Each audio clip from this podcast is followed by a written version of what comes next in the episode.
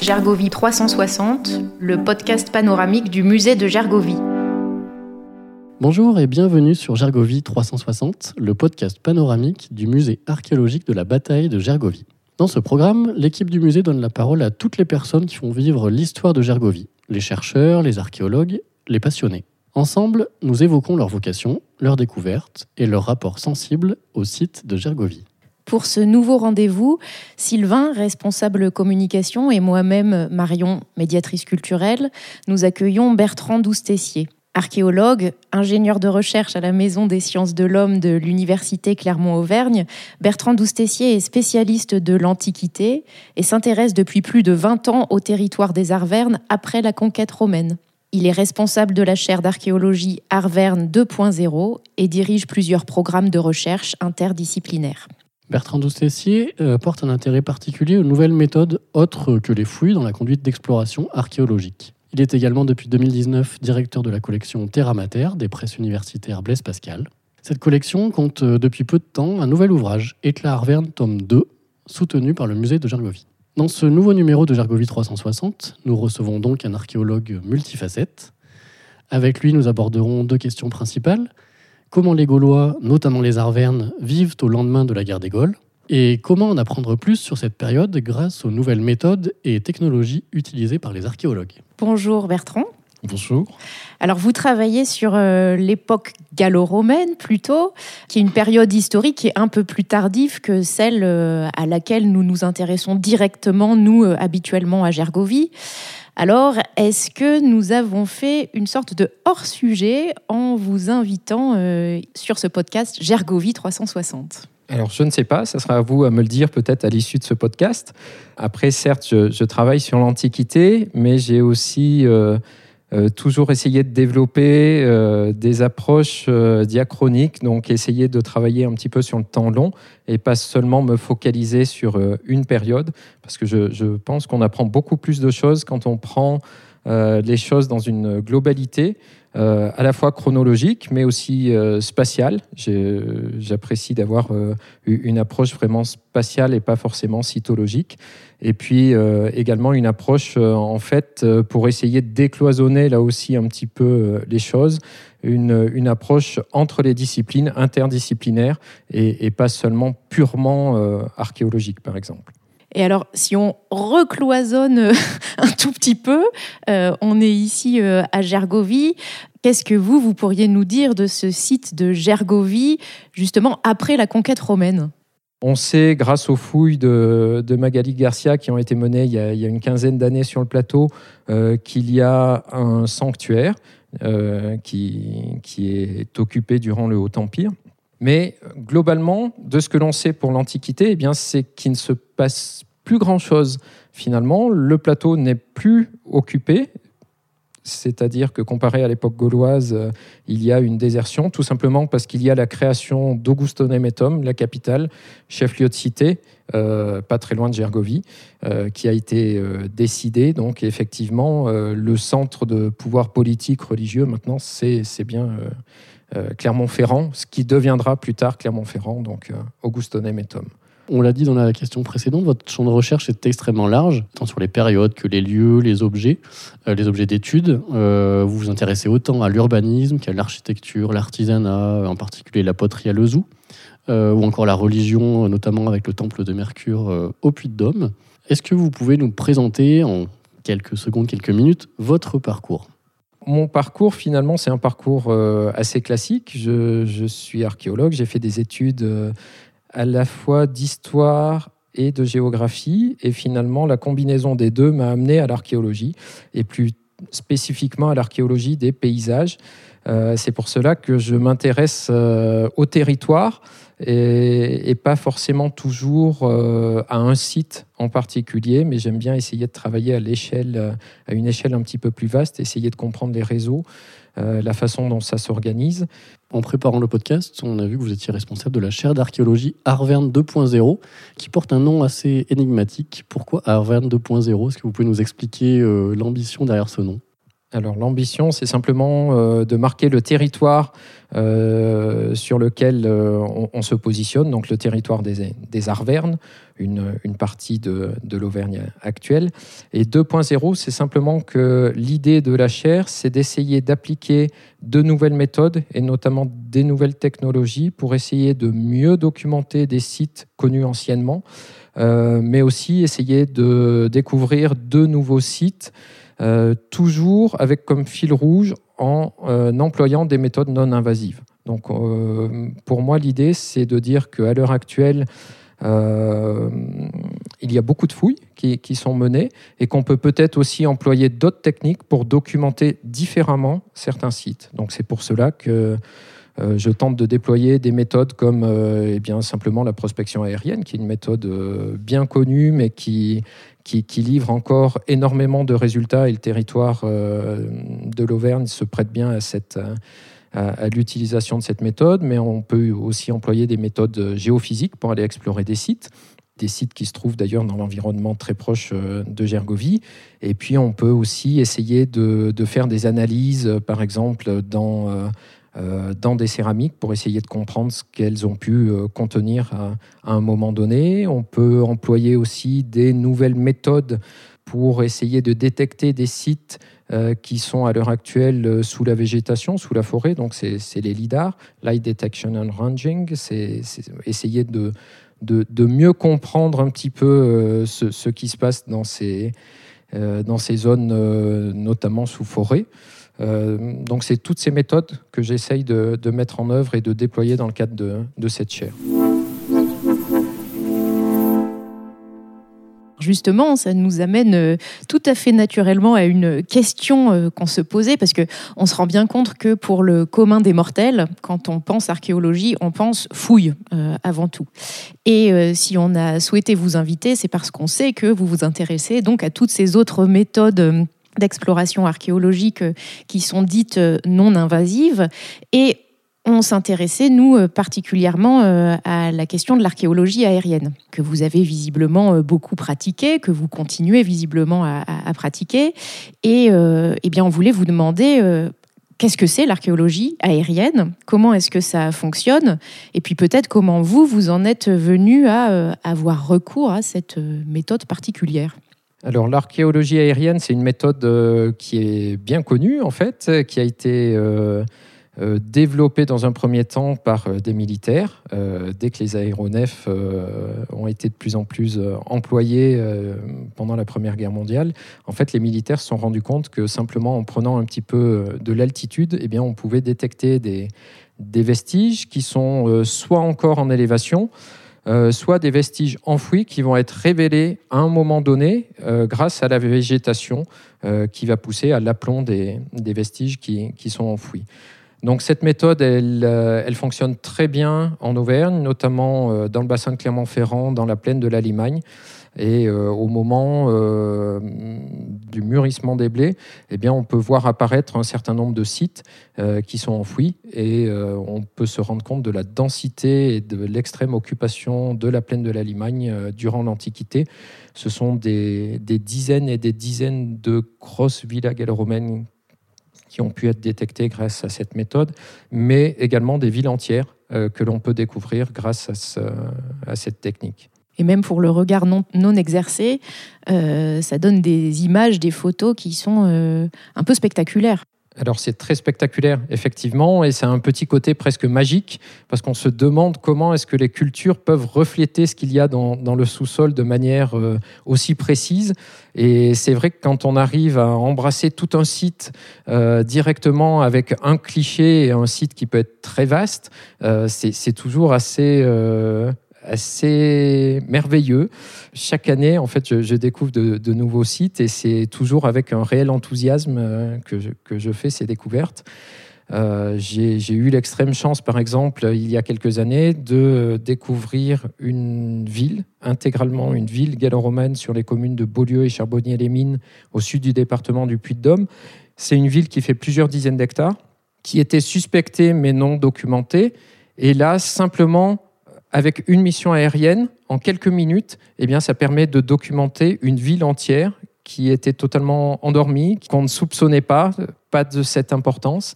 Et ça permet de mieux comprendre aussi eh bien, le territoire des Arvernes, le maillage euh, des agglomérations au sein du territoire, et puis euh, mieux documenter aussi cette, cette agglomération en fait s'installe le long d'une grande voie de communication. Donc on, arrive aussi à mieux documenter euh, les connexions entre le territoire des, Arvernes et les territoires tout autour. Donc effectivement, en utilisant très peu de moyens, ça prend peu de temps et ça permet de documenter euh, certaines fois de manière très conséquente euh, les choses et de, faire avancer la connaissance scientifique. Vous parliez justement d'une découverte euh, faite vers Charbonnière que vous, vous, aviez en tête, qui était déjà identifiée. Est-ce que vous avez aussi découvert, un, peu par surprise, en survolant des zones, des nouvelles zones inattendues, insoupçonnées alors, les, prospections, euh, c'est toujours euh, un petit peu par hasard. Généralement, il n'y a pas de plan de vol. C'est en fonction des cultures. En fait, on suit euh, les cultures et on, sait qu'il y a des cultures qui fonctionnent mieux que d'autres pour révéler les vestiges enfouis. Et donc, il, faut faire un suivi très régulier, le plus régulier possible. On survole différentes zones et, effectivement, on peut avoir des, surprises. Et c'est ce qui est passionnant, en fait, c'est qu'on a une lecture du paysage et une lecture diachronique du paysage. Donc moi, je suis spécialisé dans l'Antiquité, je sais reconnaître, euh, je pense, euh, relativement facilement les vestiges qui datent de l'Antiquité, euh, même si évidemment ça demande des vérifications au sol par la suite. Mais la prospection aérienne permet eh bien, de découvrir des, vestiges de toute période. Et donc moi qui suis antiquisant, j'ai pu m'émerveiller effectivement de découvrir il y a seulement deux ou trois ans une très grande ferme néolithique sur les bords de l'Allier euh, type euh, d'habitat qui n'était pas connu encore en Auvergne et qui est très peu représenté même euh, en France. Au, niveau métropolitain, on n'en connaît qu'une grosse dizaine. Donc c'est assez spectaculaire et c'est toujours passionnant. Alors Évidemment que ce n'est pas moi qui vais aller euh, documenter ce site plus avant parce que je, ne suis pas néolithicien, euh, mais les collègues de la période sont enchantés de pouvoir euh, bénéficier de, l'apport de ces prospections aériennes, de documenter un, nouveau site. Et là, il y a par exemple une collègue qui cette année va déposer une, une demande de sondage sur cette ferme néolithique pour essayer de la documenter stratigraphiquement cette fois-ci. Alors on voit bien les passerelles, effectivement. Et alors justement, est-ce qu'il y a une frustration quand on découvre comme ça euh, un site en prospection aérienne et que ce site euh, ne fait pas l'objet de fouilles archéologiques euh, par la suite? Alors, il y a une excitation quand on découvre les sites. Moi, je, continue à m'émerveiller, alors que ça fait 20 ans que je pratique cette, cette technique, je continue à m'émerveiller de tout ce qu'on peut découvrir et surtout du côté un petit peu magique, c'est-à-dire qu'on continue à découvrir des choses dans des champs qu'on a pourtant survolés des dizaines et des dizaines de fois. Donc ça, dépend vraiment des conditions euh, climatiques, ça dépend euh, des cultures euh, qui sont installées. donc ce, côté-là, je, je, trouve, est absolument passionnant, excitant. Après, une frustration, pas du tout. et moi, je suis plutôt tourné vers l'idée qu'il faut essayer de documenter des sites aussi par des méthodes non invasives, d'essayer de les documenter le mieux possible sans avoir recours forcément à la fouille, puisque la fouille, c'est quand même une méthode euh, qui va détruire partiellement les vestiges, voire totalement, puisqu'on va descendre stratigraphiquement jusqu'au niveau le plus ancien. Et je me dis qu'il faut pouvoir aussi euh, transmettre des choses aux générations futures. Et ça, c'est extrêmement important parce qu'à l'heure actuelle, là, depuis 20 ans, on n'a jamais autant fouillé en France parce qu'on a un cadre législatif qui le permet. Euh, mais on n'a jamais, finalement, et c'est terrible de le dire aussi, même si la connaissance scientifique avance, on n'a jamais autant détruit de sites archéologiques. Et euh, c'est un bien qui n'est pas renouvelable. Donc il faut faire attention à ça aussi. Et je pense que l'utilisation de méthodes non invasives permet de localiser très précisément des sites, de les documenter, de commencer à les comprendre et quelque part de pouvoir les protéger aussi. Plus on connaît en amont un site archéologique et plus il va être euh, possible de le prendre en compte dans une logique globale d'aménagement du territoire et, éventuellement, et j'espère, de protéger ces vestiges archéologiques et, pouvoir ainsi transmettre euh, encore des sites euh, bien conservés aux générations futures qui vont avoir d'autres techniques d'investigation que les nôtres à l'heure actuelle. Euh, il faut se rendre compte que nous, en l'espace de 20 ou 30 ans, il y a eu un boom absolu en termes méthodologiques. En archéologie, on est une discipline qui se renouvelle énormément.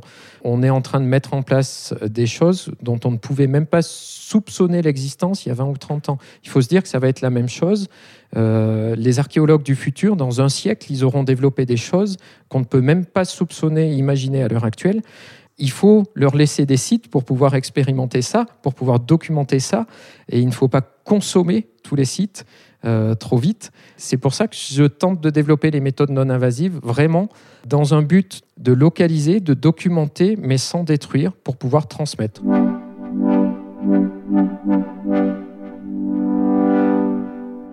On a parlé de différentes zones qui ont pu être survolées. Est-ce que, pour revenir sur Gergovie, vous avez déjà survolé le plateau de Gergovie? Alors je peux le survoler régulièrement, mais plus euh, pour euh, me rendre vers d'autres euh, lieux. En termes d'archéologie aérienne, le plateau de Gergovie va pas donner de très bons résultats parce que le plateau est surtout occupé par de la prairie et par une petite végétation arbustive. Donc c'est n'est pas ce qui donne les meilleurs résultats en, archéologie aérienne. On va préférer les champs cultivés par exemple, et plutôt la plaine de la Limagne. Mais par contre, je, peux survoler, par exemple, le plateau de Coran, qui lui est cultivé, et faire de très belles découvertes sur le, sur le plateau de Coran, qui est donc des découvertes que j'ai pu réaliser d'ailleurs il, il, y a un petit moment, et que Mathieu Pou euh, a pu tester. Donc ça, c'est aussi extrêmement enrichissant et très bien de voir effectivement entre l'image euh, la belle image que l'on peut avoir en archéologie aérienne et euh, pouvoir tester quand même les choses en fouille et se rendre compte de ce que c'est. Et justement sur Gergovie, donc euh, l'archéologie aérienne, la prospection aérienne n'est pas la, bonne méthode non invasive, on va dire. Est-ce qu'il y a d'autres méthodes qui sont pertinentes sur Gergovie, qui ont déjà été utilisées ou qui vont l'être dans, les mois ou les années à venir? Alors tout à fait, oui, il y, a, plusieurs méthodes qui ont déjà été utilisées, qui peuvent être réutilisées, déployées à nouveau. Vous avez eu un levé LIDAR euh, qui a permis notamment de préciser euh, le tracé du rempart de Gergovie. Et donc ça, c'est quand même quelque chose d'important. Pour ceux qui ne connaissent pas, le LIDAR, c'est... Euh, c'est un laser aéroporté qui permet en fait de, gommer, on va dire mécaniquement, informatiquement, toute la végétation pour n'avoir qu'une image vraiment du sol. On ne va conserver que le sol et on va voir tous les micro-reliefs. Euh, sans être perturbé par la végétation. Euh, et donc, on, a une image euh, un petit peu comme si on était sur la Lune. Il n'y a pas de végétation, donc on voit absolument tous les reliefs. Tout se dessine très bien. Et donc, sur Gergovie, on peut avoir une, une idée beaucoup plus précise du tracé du rempart, par exemple. Mais sur Gergovie, il y a également eu des campagnes de prospection géophysique réalisées notamment par, par les collègues de la cellule géophysique de l'INRAP, euh, qui donnent des résultats qui sont pas toujours simples à interpréter. C'est ça aussi qui est intéressant, c'est vraiment qu'on est dans de la recherche méthodologique, on essaie de calibrer euh, nos méthodes pour essayer d'avoir de plus en plus de détails, d'avoir une richesse d'informations. Euh, et donc, par exemple, Gergovie est un formidable terrain de jeu, puisque c'est une table basaltique. C'est un petit peu compliqué en géophysique euh, que de travailler sur ce, ce, genre de contexte, mais ça n'est pas impossible, et bien au contraire, ça peut permettre de calibrer nos outils pour essayer d'avancer et de préciser les choses.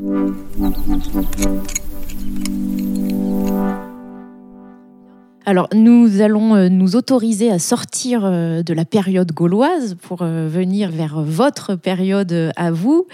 Est-ce que vous pourriez nous dire, alors c'est une grande question qui s'annonce, ce qui change sur le territoire des Arvernes après la conquête romaine? Ah, bah, il y, a beaucoup de choses qui changent, et notamment euh, la capitale. Euh, et ça, je pense que c'est quelque chose d'extrêmement important. Il y a la création d'Augusto Nemetum, avec euh, Auguste, le nom de l'empereur quand même, dans, dans, l'intitulé vraiment, dans l'ADN de cette nouvelle capitale. Donc ça, ça c'est quelque chose qui marque le territoire et qui va le marquer de manière extrêmement forte, puisque jusqu'à encore seulement quelques années, Clermont-Ferrand était la capitale régionale. donc c'est quelque chose qui, pendant 2000 ans, a impacté le, territoire. Donc ça, c'est quand même un changement majeur que l'on doit aux Romains. Et est-ce que tout tournait autour d'Augusto Nemetum, de cette capitale à l'époque, ou est-ce qu'on peut parler un peu des campagnes ou d'autres euh, sites euh, peut-être urbains euh, sur ce territoire des Arvernes à l'époque? Alors, il y a, un, maillage, il y a un réseau de villes, de petites villes, de hameaux sur le territoire des Arvernes durant le, Haut-Empire notamment, qui commence à être bien documenté, notamment grâce aux méthodes non invasives. Euh, qui sont déployés. On a encore fait, euh, il n'y a pas très longtemps, une campagne de prospection géophysique sur le site des Martres de Verre, par exemple, qui est au pied de, Coran et, qui est une, agglomération durant euh, l'Antiquité. Donc on, arrive à avoir une vision assez fine maintenant du, territoire et effectivement il y a mise en place d'agglomérations et puis au sein des campagnes il y a ces grands domaines agricoles, ces grandes villas euh, qui, sont là, mais qui quelque part étaient déjà là avant la conquête.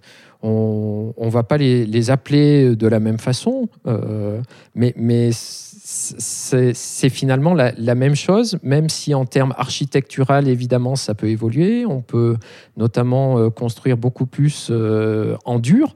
Euh, les choses, mais euh, ça existait déjà à l'époque gauloise et il ne faut pas se dire que avec euh, le passage à, l'époque romaine, en fait, on, balaye tout et c'est un grand renouveau.